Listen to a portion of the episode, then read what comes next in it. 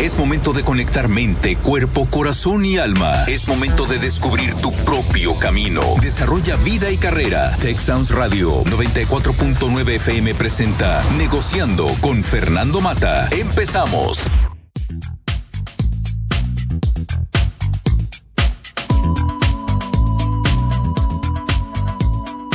buenas tardes, tengan todos ustedes. Bienvenidos a este Negociando. Me acompaña Katia Villarreal desde aquí desde Monterrey, su servidor Fernando Mata. Katia, pues muy buenas tardes. Hola Fernando, un gusto, buenas tardes. Eh, pues gracias por estar aquí y gracias por eh, sugerir el tema de hoy, Katia, un tema muy interesante, generando un vínculo afectivo entre padres e hijos, el apego seguro. En la invitación que hice a los radioescuchas, hablo de que las relaciones con las personas de nuestro entorno son importantes en nuestro desarrollo. Durante nuestra infancia, la prioridad era mantener ese vínculo de apego con nuestras figuras de referencia. Estoy hablando de nuestros padres, de personas importantes, personas cercanas a la familia. Si este vínculo se llegara a romper para un niño, sería necesario desarrollar estrategias para tener un equilibrio que le permita a ese niño regularse emocionalmente hablando. Es de mucha importancia el famoso vínculo afectivo entre padres e hijos que permite un sano desarrollo. Y lo importante, Katia, es que no nada más tiene una repercusión en la infancia, si tiene una repercusión en la etapa adulta. El apego seguro es la mejor garantía para tener una infancia sana y una adultez lo que se llama con paz, con serenidad. ¿Qué nos puedes platicar de este tema, Katia? Así es, Fernando. Pues mira, em, el apego seguro y el vínculo del que nos comentas, el vínculo generado entre padres e hijos, es una teoría que tiene ya varios años, alrededor de 1979-1980. A John Bowlby se le reconoce como el fundador de esta teoría. Sin embargo, eh, en la actualidad lo que hace aún más relevante a este vínculo es que este vínculo que genera el apego seguro se ha demostrado que tiene grandes repercusiones eh, dentro de la etapa adulta. Y además, eh, en lo personal, por ejemplo, no soy psicóloga de, carrera, yo estudié derecho y posteriormente me especialicé en la parte de educación y ahora en el derecho de los niños. Y aún y cuando eh, no soy psicóloga de profesión, este vínculo entre padres e hijos ha tomado también un contexto jurídico que, pues bueno, hace que el grado de importancia sea psicológico y eh, también jurídicamente hablando. Y pues bueno, la, parte interesante es que aunque es un vínculo que se genera durante los primeros años de vida eh, respecto a la relación padres e hijos, pues también eh, la buena noticia es que es un vínculo que se puede reforzar o reparar en la etapa de adolescencia o adulto cuando por alguna razón no fue formado de la mejor manera en la infancia. Fíjate, hay un cuento que yo quisiera mencionar aquí, un cuento que se conoce. Luli tiene una mamá canguro, se llama el cuento, no sé si lo hayas escuchado. Y es un cuento sobre la crianza con apego y un vínculo afectivo con nuestros hijos. Y resulta que lo que se trata es que la mamá canguro tiene varios canguritos. Uno de ellos es Luli. Y Luli cuenta la historia de lo que ve desde la bolsa dentro de su mamá. Y esa bolsa dentro de su mamá, por eso se llaman cangureras, cuando alguien trae al niño cargando en algún tipo de bolsa que está pegado al cuerpo. Anteriormente se suponía que no era tan bueno tener el apego en, relacionado con con esto, que era, había que desapegar incluso al niño. Pero se ha descubierto los psicólogos últimamente que ese apego es mucho, muy importante, esa sensación de cercanía, que en lugar de afectar, como se decía anteriormente, ayuda a tener una regulación emocionalmente hablando. Entonces, ese cuento es un cuento muy interesante porque lo que hace es mostrar algo que en español en algunos lados se le llama porteo. El porteo significa el cargar en la cangurera a tu bebé o en la espalda en una mochila. Generalmente no tenemos un nombre nosotros directamente para eso, pero es una parte mucho, muy importante relacionada con el apego seguro a final de cuentas. Así es, Fernando. Esta etapa de apego eh, inicia a partir del nacimiento de, un, bebito y sí se reconoce que en los primeros días y meses de vida, pues el apego inmediato eh, es con sus padres.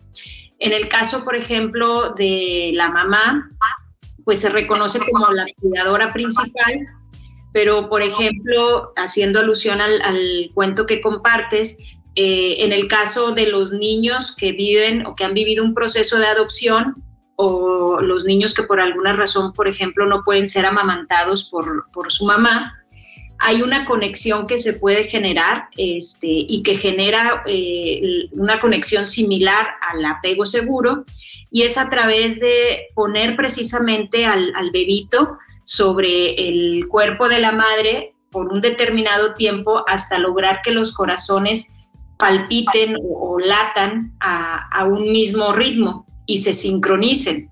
Se supone que cuando el bebito nace y es, está siendo amamantado por su mamá, hay ese vínculo biológico que se empieza a dar y posteriormente afectivo para, por ejemplo, una sugerencia para los casos en donde por alguna razón mamá no puede eh, alimentar al bebé, se hace esta conexión de corazón a corazón, ahora sí que literalmente, y eso genera eh, a, la, larga o a, través de la vida de, de, este niño una mejor infancia con, mm, que le va a ayudar a tener mejores herramientas para la vida, a tener una mejor capacidad cognitiva, a mejorar sus relaciones sociales y sus relaciones emocionales. Y ese es tan solo un ejemplo, pues bueno, de, un bebito recién nacido.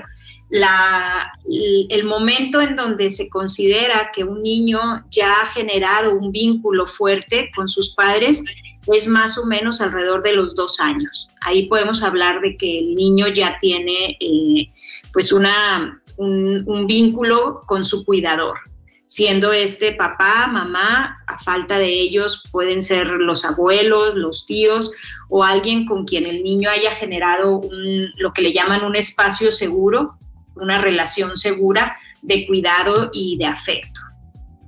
Fíjate, hace platicando esta semana con uno de, los colaboradores, me platicaba el caso de un hermano de él que cuando nace pesa arriba de 5 o 6 kilos sea, tremendo niño, y que la leche materna y la leche en polvo y ninguna leche le cayó bien.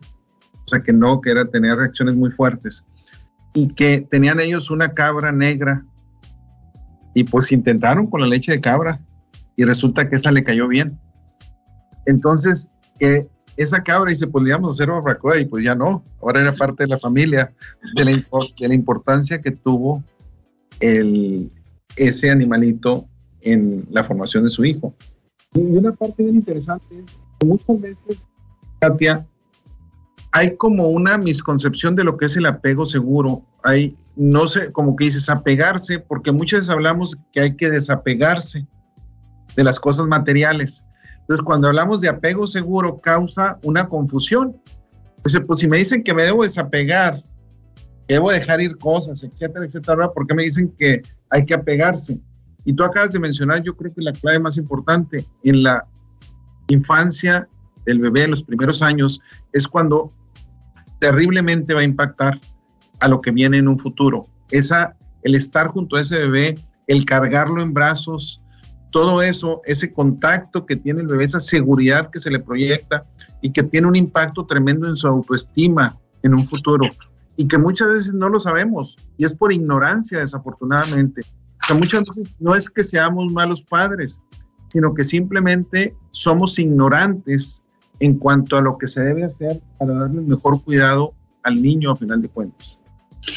Así es. De hecho, algunos autores eh, hablan de, de, que hay como, pareciera como algo contradictorio puesto que el niño normalmente nos, también así como, como hay esa doble eh, acepción de la palabra de apego, también se dice que pues, no debemos ser dependientes.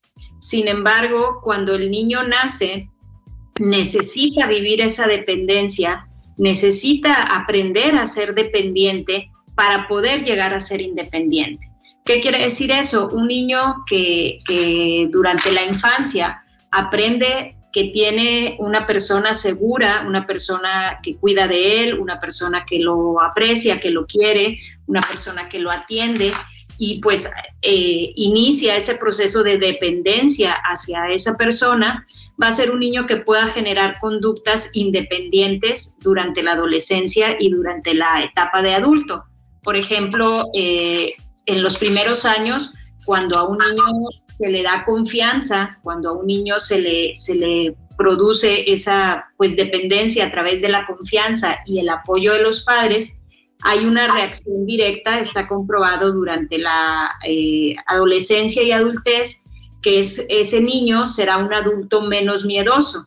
Y, hace referencia mm, pues al miedo eh, relacionado con el hecho de tomar decisiones, el hecho de eh, poder tomar riesgos en el buen sentido, este, poder este, lanzarse, por así llamarlo, al mundo y resolver los conflictos de manera independiente, pero fue porque primero aprendió o, vivió esa etapa de dependencia segura. Y eso es precisamente lo que se le llama eh, ese vínculo seguro que genera un apego que da a ese niño una tranquilidad a futuro. Y como hablabas al inicio, pues eh, es como el tratar de asegurar, ¿verdad? Una adultez serena. Otra parte que, me llama mucho la atención, sobre todo en, los casos en donde a lo mejor por alguna razón papá o mamá eh, ya no están con el niño cuando el niño crece, ya sea por una crisis familiar, por enfermedad o por separación de los padres, algo que normalmente los terapeutas recomiendan es el hecho de que los padres sientan que tienen las herramientas para poder reforzar ese apego en, la etapa en la que se haya presentado el conflicto entre los padres, pero que, tengan esas herramientas para reforzar el apego. Incluso, incluso algunos autores le llaman como una segunda infancia a la etapa de adolescencia, en donde es necesario reforzar estos vínculos, sobre todo cuando por alguna circunstancia, físicamente hay una separación entre padres e hijos. Mira, tú acabas de tocar un punto yo creo que muy importante. Y yo creo que uno de los primeros encuentros como niños que nos enfrentamos es la primera vez que nos dejan en un jardín de niños, en una escuela, la primera vez que va nuestro padre o nuestra madre y nos deja y empezamos a caminar y la mayoría lloramos bueno, yo no me acuerdo sinceramente qué pasó, pero es, es, un sentimiento de abandono un poco, pero también de, desapego por primera vez. Y lo que tú acabas de decir es, entre más apegados tuvo el niño, agarró más confianza y es capaz de tomar decisiones. Yo creo que la clave en nuestro mundo es en la toma de decisiones y los riesgos que tú mencionabas. Y yo siempre he mencionado, y ahorita acabo de tener una junta con, el personal a mi cargo. Y lo que les decía, lo difícil no es tomar decisiones, sino vivir con las consecuencias. Y es, el tomar decisiones es, parte de lo que tenemos que hacer día a día. Hay decisiones más difíciles que otras. Una es qué ropa me pongo, una decisión trivial a final de cuentas, pero es una decisión. Mientras que otra decisión es eh, si, me, si expande la compañía, si despido a una persona, etcétera. Son decisiones mucho más complejas. Pero todo viene en cascada desde nuestra infancia, desde nuestra adolescencia, como tú acabas de mencionar. Y aquí yo creo que lo más... ¿Cómo educamos a los padres de familia? ¿Cómo educamos que realmente los formadores, los que estamos en el área de educación, estemos educados también para generar ese apego? Porque en diferentes etapas de la vida se pueden generar los apegos y desapegos para poder darle confianza y seguridad a un joven que va a ser eh, estando yo ahorita en el CONALEP, eh, una de las cuestiones importantes son los concursos a los cuales los jóvenes se enfrentan. Y es cómo darle la confianza de que ellos con la capacitación y las herramientas que tienen deben ser capaces o serán capaces, si creen en ellos mismos, de poder lograr un buen lugar a la hora que están compitiendo. Así es. De hecho, este momento que acabas de describir de, dejar al niño en el kinder o la primera vez que, pues a lo mejor papá y mamá van de viaje, ¿no? Y el niño se queda con los abuelos. Eh, a partir de los dos años, cuando este vínculo se ha hecho eh, de una manera sana, el niño evidentemente eh, resiente o sabe que, mamá se está ausentando físicamente, pero ellos empiezan a generar una tranquilidad, por así decirlo, o, saben y reconocen que esa mamá va a regresar. O sea, que no es, eh, no es un despido este, eterno, por así decirlo, ¿no? Sino que saben que, mamá va a regresar y aprenden a manejar incluso esa, eh, pues ese dolor de verla que se retira cuando los deja en el colegio, pero sabiendo que, mamá siempre va a estar ahí, aunque físicamente no esté todo el tiempo ya junto al niño, el niño empieza a reconocer que esa figura está ahí y está para su cuidado. Y, y esa parte, pues es la que, la que resulta trascendente a lo largo de la vida que la, ventaja, decíamos ahorita, respecto a este vínculo, es que los vínculos, los vínculos no se caracterizan por ser rígidos, al contrario, son flexibles y son, como mencionabas ahorita, o reparables o reconstruibles en, en, alguna otra época de nuestras vidas, ¿no? Entonces, si por alguna razón este vínculo requiere o reparación o refuerzo en la adolescencia o incluso en la etapa adulta, pues la ventaja es que, se puede generar. ¿Cómo? Pues bueno, hablamos ahorita del papel que jugamos los padres en todo esto. Hoy en día eh, hay un concepto pues muy de, muy de moda, pero creo que, más que llamarlo de moda, este, es un concepto que surge en las nuevas familias y es el de la crianza responsable, en donde vemos que la figura de papá y mamá empieza a formar parte casi en igualdad de circunstancias de la educación de los hijos. Y pues esto para, para este vínculo es eh, pues un logro, ¿no? ¿Por qué? Porque entonces el, este niño o este adolescente crece sabiendo que hay más de una o dos figuras de apego con las cuales él puede contar. Hay muchos casos en donde los niños consideran a esta figura al abuelo, a la abuela, eh, incluso en algunas ocasiones al hermano mayor cuando hay una gran diferencia de edad. Y al final, lo importante es que ese apego vertical se dé, porque eh, ya a lo largo de la adolescencia o, o en la adultez vamos a encontrar que hay dos tipos de apego, vertical, que sería con papá, mamá, abuelo, tutor o alguna figura como de autoridad, en el caso del adulto pudiera ser un terapeuta, y el apego horizontal, en donde vamos a encontrar pues nuestras amistades, nuestra pareja, eh, nuestros compañeros de trabajo, que son personas a las que definitivamente eh, tenemos un vínculo y ese vínculo nos genera una, una satisfacción perdón, y una sensación de bienestar que nos ayuda. Eh, pero sí, sí hay que reconocer que son dos formas de vincularnos diferentes. Hay un cuento y es un cuento que se han vendido millones de ejemplares. Se llama Adivina, Adivina cuánto te quiero. Voy a mencionar brevemente de qué se trata. La, la liebre pequeña, color de avellana, que agarraba fuertemente a las orejas de la gran liebre, color de avellana. Quería estar segura de que la liebre grande la escuchaba, o sea, la liebre su mamá. Adivina cuánto te quiero, le dice la liebre pequeña. Uy, no creo que pueda adivinarlo, le contesta la liebre grande. O sea, no creo que pueda adivinarla. La liebre pequeña con gestos trata de indicar lo mucho que la quiere a la liebre grande y abre los brazos lo máximo que puede. Los estira hacia arriba cuanto más puede, pero la liebre grande la imita y pues debido a su tamaño le da a entender que la quiere más porque está más grande y abre más los brazos.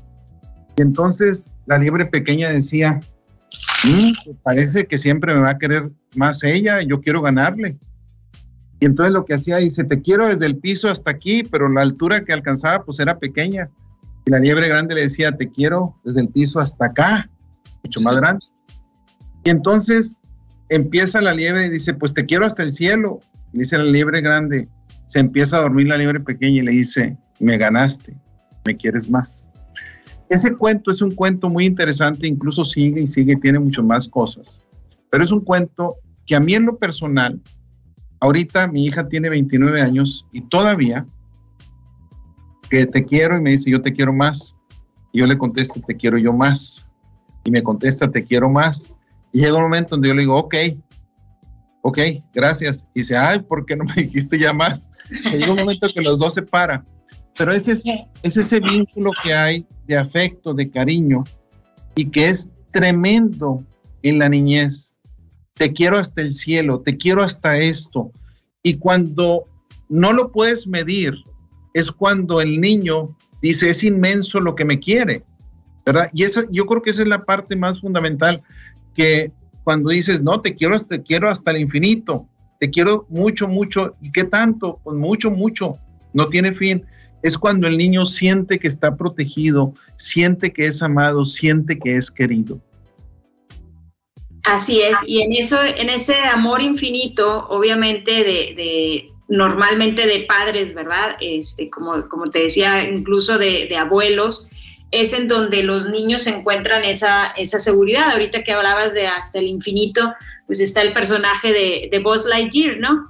En donde hasta el infinito y más allá, eh, por muchas ocasiones te puedo este, compartir que en mi casa es una frase que, mi mamá, pues la tita de la familia, utiliza cuando, cuando hace referencia a ese amor a los hijos o a los nietos, ¿no?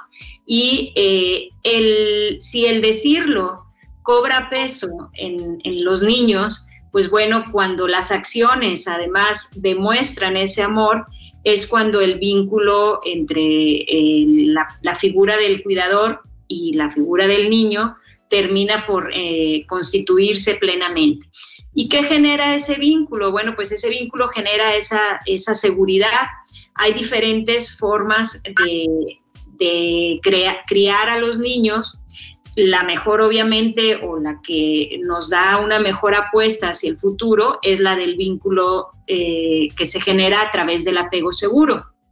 Pero también hay situaciones en donde desafortunadamente los niños pues tienen algunas variables que eh, los perjudican o los afectan.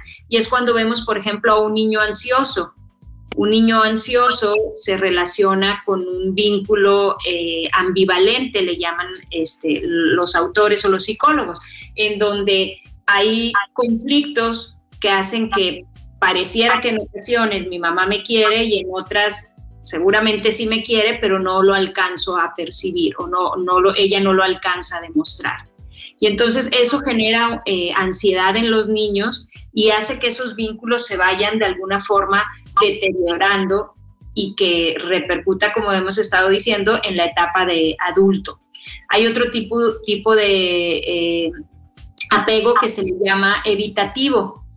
Y aquí es cuando vemos casos de los niños que son abandonados y que son niños que crecen sin que exista una figura constante de cuidado hacia ellos. A lo mejor son los niños que vemos en las casas hogares o que eh, las familias que les llaman foster families, en donde reciben niños temporalmente y estos niños reciben un cuidado. Y por último, el, apego pues mm, de mayor este, impacto negativo, que es el apego desorganizado. Y ahí ya estamos hablando de un niño que ha sido maltratado eh, física o emocionalmente. Entonces, si, si vemos estos cuatro tipos de apegos, eh, pues bueno, el, único que nos genera una tranquilidad a vida, en la vida futura es precisamente el apego seguro. Sobre todo, como mencionabas al inicio, yo creo que caminar por la vida y sobre todo con nuestros niños sin ese miedo a pensar que si los tenemos muy apegados a nosotros estamos generándoles un daño. No se habla de sobreprotección, que es diferente, sino se habla de darles la certeza de que el amor que les tenemos es, como mencionabas hace un momento, infinito. Mira, Katia, en un minuto nos vamos a ir a una pausa. Yo quisiera que regresando pudiéramos platicar un poquito como adulto. ¿Qué puedo hacer por mí mismo primero? Si de alguna manera no tuve apego seguro y tengo miedos, ¿cómo se repercuten? Y cómo podemos aprender a fomentar un apego seguro para los que nos rodean, si soy abuelo, si soy padre, y para las gentes con las que interactúo, ¿cómo puedo realmente ayudar a fomentar ese apego seguro?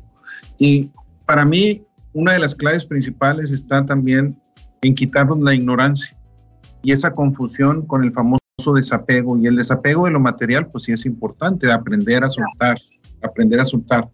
Pero por otro lado, es el apego cuando hablamos es de esa relación simbiótica que es muy importante con las demás personas, con, como tú decías, el vertical y horizontal, yo creo que es una clave tremenda eh, en la manera como lo mencionaste.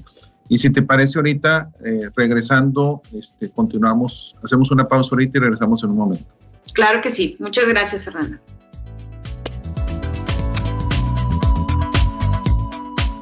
Gracias por continuar aquí en Negociando. Me acompaña Katia Villarreal desde aquí de Monterrey, su servidor Fernando Mata. El tema de hoy, generando un vínculo afectivo entre padres e hijos, el apego seguro. Mencionábamos que el apego seguro es la mejor garantía para tener una infancia sana y una adultez serena. En función de cómo nos vinculemos con nuestros seres queridos, vamos a poder establecer mejores relaciones en nuestra vida. Aprendemos a regularnos en función de nuestras relaciones primarias y de las figuras de apego. Y la pregunta que yo le hacía a nuestros radioescuchas era, ¿y tú generas relaciones de apego seguras con tus seres queridos? O sea, cuestionarnos eso. Dentro de cómo fomentar el apego seguro, una de las preguntas que surgen muchas veces, yo como adulto, ¿qué puedo hacer para resarcir un poco alguna situación que haya tenido yo en mi niñez, en mi infancia, etcétera, hasta dónde todavía se puede lograr algo de mejorar. Sí, mira, de hecho me gustaría contestar esa pregunta en dos partes. La primera es, como adulto, eh, en el entendido de que viví una infancia con un apego seguro, ¿qué puedo hacer para asegurar que, mis hijos o las personas que, me van a considerar a mí como esa figura de apego también puedan vivir eh, esta infancia de manera positiva, ¿no? Entonces, como papás, primero, eh, considerando que tenemos las herramientas o que más o menos tenemos algo de estructura y conocimiento en este tema, pues hay que definir cuál es el apego obviamente que buscamos generar en, nuestros hijos, que sería el apego seguro, y generar una sintonía emocional. Hablábamos ahorita de un ejemplo físico al momento de que el, bebito es alimentado, pero generar una sintonía emocional significa buscar aquellas áreas, eh, actividades o acciones que tenga con las cuales genere empatía con mi hijo, con las cuales pueda pasar un tiempo con él, pueda dedicar algunas eh, eh, horas o actividades del día a eh, compartirlas con nuestros hijos. Otro punto importante es aceptar a nuestros hijos como son. Todos son diferentes, todos presentan características y peculiaridades diferentes, aun y cuando nacen de, de, un mismo papá y mamá. Entonces, aceptarlos y reconocerlos como, como son, ¿verdad? Y evitar la sobreprotección porque muchas veces decimos, bueno, el apego viene pegado a esa sobreprotección y no, el apego es dar una seguridad. El apego no consiste en hacer las cosas por, por ti o por el niño, ¿no? El, el apego consiste en, en, dar esa tranquilidad de sentirse querido y apoyado y no necesariamente en cumplir cada uno de los caprichos o cada una de las eh, necesidades que el niño eh, cree querer. De hecho, una de las partes importantes del apego son los límites y las normas. Un, papá que busca generar un vínculo seguro con sus hijos tiene que tener límites y normas establecidas que hagan que, que, el niño lo reconozca como esa figura vertical, como esa figura de autoridad y de apoyo. Entonces esa sería como la primer parte de la respuesta, ¿no? Como papá, ¿cómo puedo generar en, en mis hijos un vínculo seguro? Fíjate, una parte importante, yo creo, cuando hablamos de claves para fomentar un apego seguro o duradero, la primera, pues tiene que ver con quiénes son las figuras de referencia, quiénes son las figuras de apego, ¿verdad? Y ahí es, yo creo que tú lo que acabas de mencionar es si puedo ser yo una figura de referencia positiva, de acuerdo con fue mi niñez, etcétera. Y en caso de que no, pues de alguna manera buscar ayuda, ¿verdad? Para poder serlo. Y la otra, yo creo que tú lo acabas de mencionar, el sintonizar emocionalmente con el niño. Y para sintonizar, debemos ser capaces de saber qué es lo que conecta a mí con mi hijo, con mi hija, qué es lo que nos conecta. Y en esa conexión tiene mucho que ver, como tú decías, las acciones que realizamos. Con mis hijos, una de las acciones que nos conecta bastante son los juegos de mesa. Hay unos juegos de mesa muy sencillos, ¿verdad? Eh, mi hijo es amante de comprar todos los juegos de mesa sabidos y por haber, y vamos jugando poco a poco algunos, y es una parte que nos conecta tremendamente. Esa otra de las cosas es la familia de origen y la familia actual. Es la manera, la familia de origen juega un papel fundamental cuando de alguna manera es funcional entre comillas, porque no hay familias funcionales desde mi punto de vista, siempre hay algunas situaciones, ¿verdad? Es normal, somos seres humanos, pero una familia funcional de origen que me ayuda a que el apego sea mejor y ahí es donde entra el apego vertical que tú mencionabas con los abuelos que generan una integración, una parte, una sintonía. Yo creo que esa es una parte muy, muy, muy importante. Y la otra es, ¿cómo le hacemos para repetir las experiencias de apego positivas? O sea, aquellas cosas que sucedieron en mi niñez que fueron fabulosos, como es la Navidad, como son algunos, algunos tipos de rituales incluso dentro de la familia, volverlos a repetir porque son experiencias maravillosas. En mi familia de origen, junto con mis hijos, tenemos unos rituales de Navidad muy interesantes que a mí me encanta. Yo soy el que pongo los juegos y todo eso, pero todos participamos. Y tenemos donde escribimos cartas que se queman, donde se lanza hacia el aire globos, donde hay competencias, hay muchísimas cosas. Y la Navidad es un momento esperado por todos en la convivencia e incluso en la comida. Hay la tía favorita que hace la ensalada de manzana, que es la que le gusta a todos, etc. Yo creo que todo eso, esas acciones son las que conjuntan, a final de cuentas, ese famoso apego seguro para que en un futuro los niños, los jóvenes, los adolescentes puedan realmente repetir esas experiencias. Así es. Em, bueno, yo te compartía que, tengo ya varios años en la docencia y eh, en alguna de las clases que imparto hay una pregunta que les hago a los alumnos y les digo que me mencionen una regla que tienen en casa ahorita que quisieran llevarse a su familia cuando ellos formen su, familia, su propia familia y, a la, y otra regla que, que dicen, pues yo no me la voy a llevar, ¿verdad? O sea, a mí no me gusta esta regla que, que vive en casa de mis papás, y cuando tenga mis propios hijos la voy a cambiar. Y pues bueno, las reglas negativas casi siempre son relacionadas con permisos, ¿no? Este, ellos prometen dar muchos permisos que en teoría no reciben en, la etapa de adolescentes. Pero las reglas positivas que sí se llevarían, todas prácticamente, te puedo decir, el 95% de ellas tienen que ver con recuerdos positivos que los muchachos guardan sobre algún momento familiar.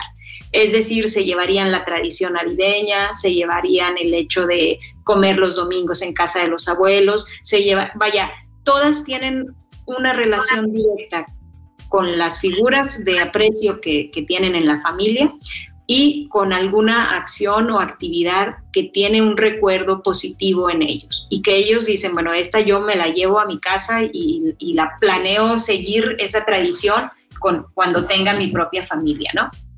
Y es precisamente esto parte de, la segunda eh, de la segunda parte de la respuesta de la que hablábamos ahorita.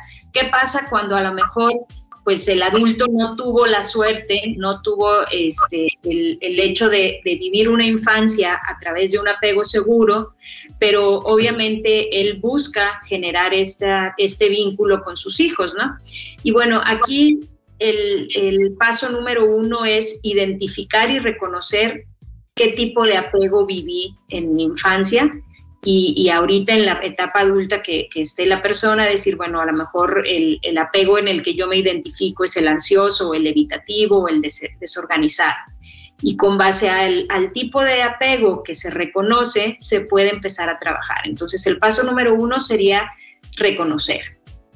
El paso número dos sería buscar, eh, los autores le llaman como disparadores. Este, hay otros que hablan de los botones que se aprietan cuando, cuando surgen estas eh, emociones, ¿verdad? O cuando llegan a, a nuestras vidas circunstancias que disparan estas emociones que nos hacen darnos cuenta que no tenemos un apego o no tuvimos un apego seguro en la infancia. El tercer paso sería el diálogo interno qué es lo que yo me platico a mí mismo respecto a mi persona y a mi relación con los demás. Si ese diálogo interno es positivo, podemos hablar de que el adulto está trabajando con sí mismo. Pero si ese diálogo interno tiende a ser negativo, entonces el, cuatro, el paso número cuatro pues es casi inminente, que es el buscar ayuda. Y es crear una figura de apego vertical que en este caso sería un, terapeuta, que te ayude, eh, los terapeutas le llaman a reconstruir o a, de alguna forma, eh, pues sí, la palabra correcta sería reconstruir o revincular a tu persona con un apego seguro. Una vez que, tú llegas ya a este punto de buscar ayuda, entonces podemos hablar de que vas a empezar a, tener herramientas que te van a permitir generar un, apego seguro y un vínculo emocional sano con tus hijos, con tu pareja, con tus amigos y con las relaciones que, que mantienes alrededor de tu persona, ¿no? Mira, yo me quedé como papá soltero cuando mi hija tenía 12 años y mi hijo iba a cumplir 15 y tengo cero familiares en donde vivía. Entonces fue un cambio de vida tremendo para todos, porque yo en ese entonces viajaba mucho, etcétera, dejé de viajar, deciden quedarse conmigo los niños, adolescentes. Y hay una amiga psicóloga que me dio el mejor consejo que me pudo haber dado alguien. El momento que sabe que me quedo yo solo con ellos, me dice, te voy a decir lo único que necesitas saber. Me dice, te puedes equivocar en un sí, pero nunca en un no. En caso de duda, es no. Y si vieras lo que me sirvió, muchísimas veces llega mi hija y me dice, oye, ¿me dejas ir a una boda a otra ciudad? Porque se casa la hermana de mi mejor amigo. Digo, ¿y dónde es la boda? O en una hacienda. Inmediatamente le digo, no. Me insiste hasta que me convence que yo vaya con ella a la boda y fui con ella a la boda. Y estamos en, el restaurante de la hacienda y hay una situación que no me gustó nada y en eso le hago a mi hija la pregunta delante de una amiga de ella, hija de, uno de mis mejores amigos. Digo, si tú tuvieras mi edad y fueras mamá de una niña de la edad tuya, ¿la hubieras dejado venir? dice, no, papá. En base a lo que ella vio. Le dije, nomás quiero que me entiendas por qué no te dejaba venir. Esa fue una. Y la otra, estábamos tomando mi hija, mi hijo y yo, por petición de mi hijo, los, el curso de oración del padre Larrañaga.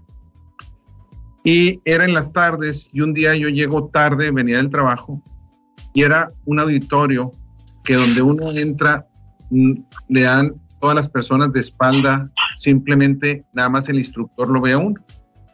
Yo llego tarde y me siento a mero atrás. Mi hija está más abajo, volteándose enfrente, ella dándome la espalda a mí y no sabe que yo ya llegué. Y en eso hay una pregunta que viene de la persona que está dándole, dando el curso y mi hija levanta la mano y dice, no, es que a mí me molesta y a lo mejor tendría 18, 19 años. Me molesta mucho que mi papá no me da permisos cuando tengo otras amigas que sus papás le dan permisos y todo eso. Molesta a ella. Y me dio mucho gusto esa vez porque una persona más abajo de ella se voltea para verla y le dice, ¿qué edad tienes? Y mi hija le había dicho 18, 19 o 20, no recuerdo exactamente. Dice, yo tengo 29 años. Y cuando yo tenía tu edad pensaba exactamente lo mismo. Y si vieras a mi edad, que yo ya tengo 29 años, el gusto que me da que mis padres hayan sido así. Y es lo que tú acabas de decir, que los adolescentes, los jóvenes, dices, ¿cuál te llevarías? Pues no, daría más permisos, pero no es cierto. Cuando sean padres y tengan otra responsabilidad y vean lo que es realmente ser padre, en ese momento cambias totalmente, porque ahora ya estás viendo los toros desde la barrera, desde otro lado, y en ese momento la responsabilidad es otro. Entonces, por eso se me hace muy asertivo lo que tú acabas de mencionar ahorita, la pregunta que te contestan los jóvenes, qué interesante es de qué se llevarían y qué no se llevarían. Así es, porque ellos lo, visualizan y, bueno, creo que, es un algo que nos sucede a todos, ¿no? Eh, eh, en el momento en que nos toca vivir algo, pues lo vemos desde la perspectiva del presente. No es fácil eh, pensar siempre a futuro y, actuar siempre considerando este, las consecuencias, tú mismo lo decías hace rato, de las decisiones que tomamos como, como dicen, normalmente tomamos decisiones pensando que, son las que es la mejor decisión, por eso la estamos eligiendo. Sin embargo, cuando la vida pasa y, al pasar de los años, pues muchas veces recapitulamos y nos damos cuenta que qué bueno que hubo alguien que en su momento nos dijo no, o qué bueno que alguien estuvo pegado a nosotros para, para ponernos esos límites y esas normas. Y es precisamente por eso que, no se puede hablar de un apego seguro sin hablar de límites y normas. Y, muchas veces cuando, cuando se escuchan estas palabras o las palabras de imponer reglas, creemos que siempre tienen que ser eh, una cuestión en negativo y no. El, tener límites y normas pueden, este, puede ser más positivo de lo, de lo que muchas veces nos imaginamos. Otro punto que creo que, es importante es lo que decías eh, hace un momento de cómo los papás en ocasiones, pues a lo mejor nos podemos equivocar por ignorancia. Eh, a ninguno se nos entrega ese manual de cómo educar a los hijos, menos cuando mm, al, papá o a la mamá le toca vivir una crisis matrimonial y quedarse este, al, cargo o cuidado de, de sus hijos y creo que, solamente a través de un vínculo sano es que estas crisis o estas separaciones se pueden llevar a cabo de la mejor forma.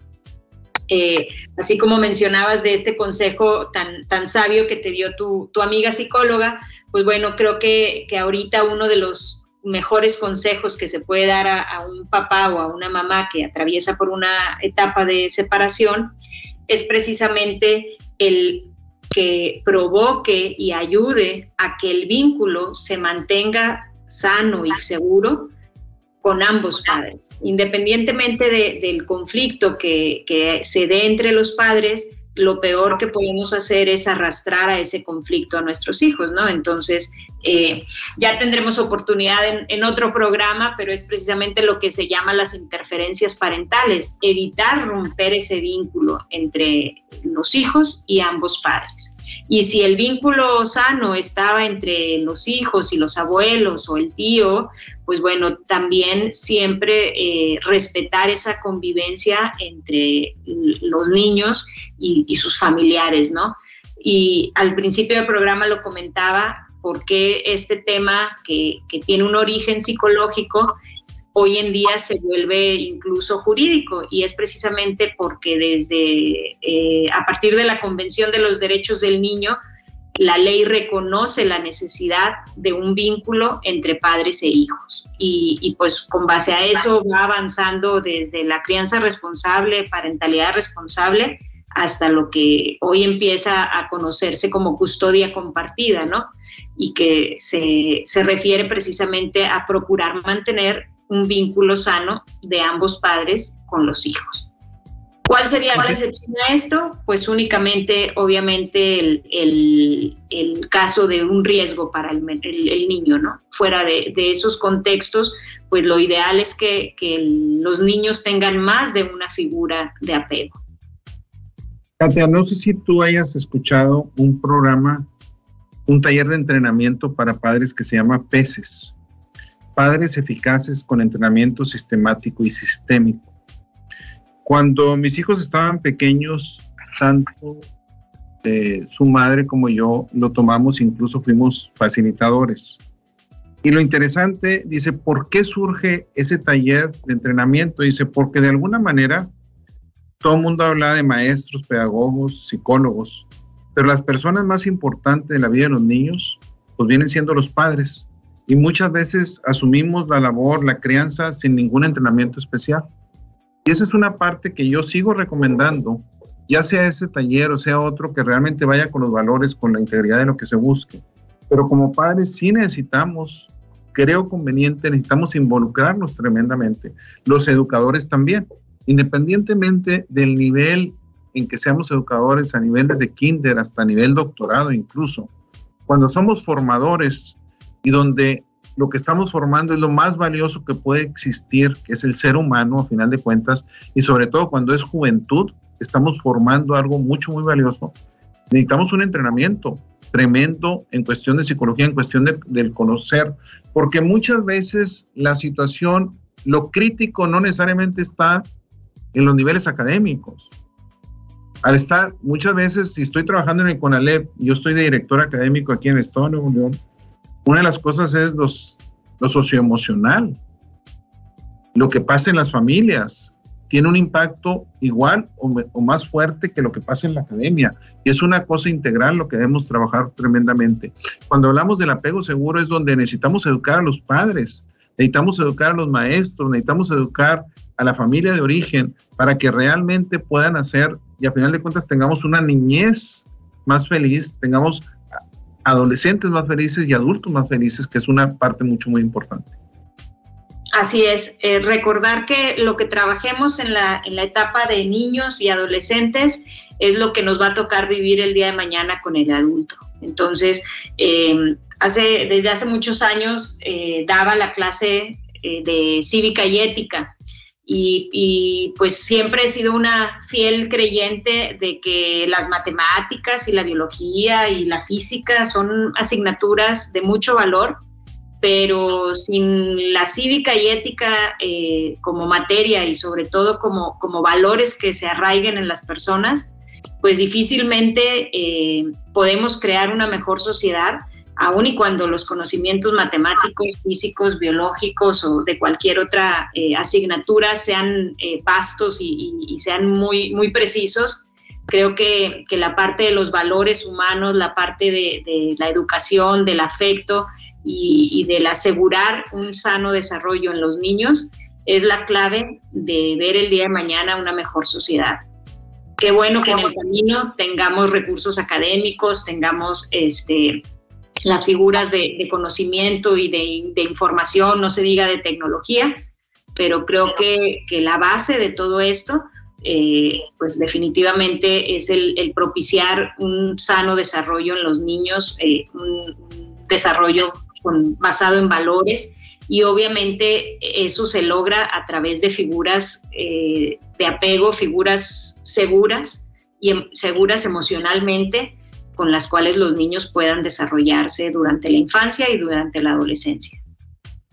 Mira, tú acabas de tocar un punto en mi vida vital. Eh, eh, yo tengo maestría y doctorado, pero mi tesis de doctorado son puras ecuaciones matemáticas. Es colocación de satélites en la órbita geoestacionaria, es mi tesis de doctorado. Y sin embargo, la vida me llevó a certificarme en programación neurolingüística, inteligencia emocional, psicología positiva. Y hace tres años escribí un libro que se llama El trayecto de la vida. Y hablo sobre la educación, pero la importancia de lo que no está nada más en el salón de clase. Lo que tú acabas de decir es vital. Sí, y es donde necesitamos un balance entre las cosas. Definitivamente, no nada más la parte emocional, porque quiero un médico que realmente sepa, aunque tenga muchos valores, pues que realmente sepa lo que está haciendo. Pero también si el médico sabe lo que está haciendo, pero no tiene valores, ¿quién sabe qué vaya a hacer conmigo? Entonces se necesita un balance de las situaciones, que es una parte fundamental. Katia, para terminar, en dos o tres minutos, ¿qué les puedes decir a nuestros radioescuchas para concluir el tema de hoy? Pues bueno, yo les diría que aprovechen cada momento, cada, cada acción y cada actividad que realicen con sus niños eh, durante la etapa de la infancia y refuercen durante la adolescencia. Son las etapas más eh, emocionalmente de mayor necesidad de nuestros hijos y en donde como papás podemos lograr eh, sembrar en ellos lo que queremos cosechar el día de mañana. Y para los adultos, pues también les diría que la gran noticia es que todos somos capaces de construir una nueva historia. Si por alguna razón a alguno de ustedes o alguno de nosotros no nos tocó la suerte de tener una infancia eh, como la hubiésemos tenido, todos podemos generar una nueva historia y siempre estamos a tiempo de hacerlo. Para eso no hay un límite de edad, ni un límite de condición económica, ni un límite de educación. El hecho está en, querer ser mejores, en querer mantener mejores relaciones con los demás y el preocuparnos porque lo que dejemos el día de mañana, que, que ya no estemos aquí, sea precisamente algo de valor y de trascendencia para los demás.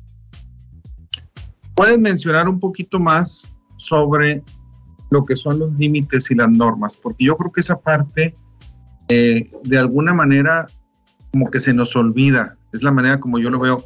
O, es más, voy a decir algo, hay personas que son muy buenas personas, que son muy buenas madres y por ser muy buenas madres son muy malas madres.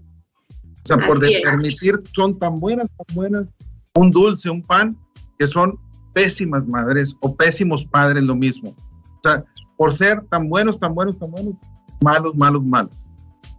Sí, así es. Definitivamente yo creo que eh, la parte de límites y normas eh, está, el, gran secreto está en buscar un equilibrio, saber cuáles normas o cuáles reglas pueden ser negociables y cuáles no admiten negociación.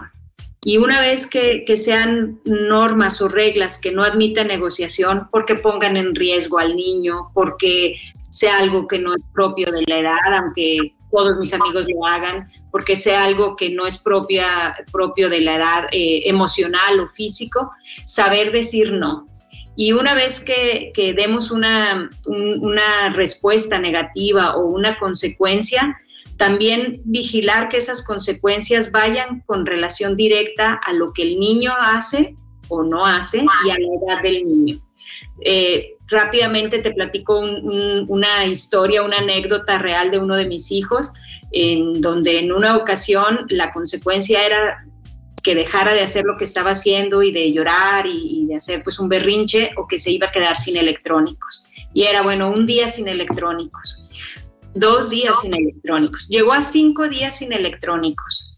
Y además había un trato con él, ya era, no era tan chiquito, que si él me preguntaba que si ya podía usar los electrónicos, tendría un día más que, eh, que iba a esperar. Durante estos cinco días, Fernando, el niño aprendió a jugar con cosas que hacía años que no jugaba. Hizo naves con cajas de cartón. Eh, vaya, disfrutó de la compañía de los hermanos, observó mientras los hermanos tenían los electrónicos, pero creo que es un aprendizaje que nos ayuda a establecer límites y a enseñarles a los niños que hay cosas que, no son negociables por su bien. Bueno, Katia, pues muy interesante. Eh, muchísimas gracias por haber estado aquí. Yo creo que es un tema, como tú decías, para continuar después en algunos de los temas. Para nuestras escuchas y los invitamos a seguir con nuestra programación. Tengan ustedes muy buenas tardes. Y gracias de nuevo. Gracias a ti, Fernando. Nos vemos.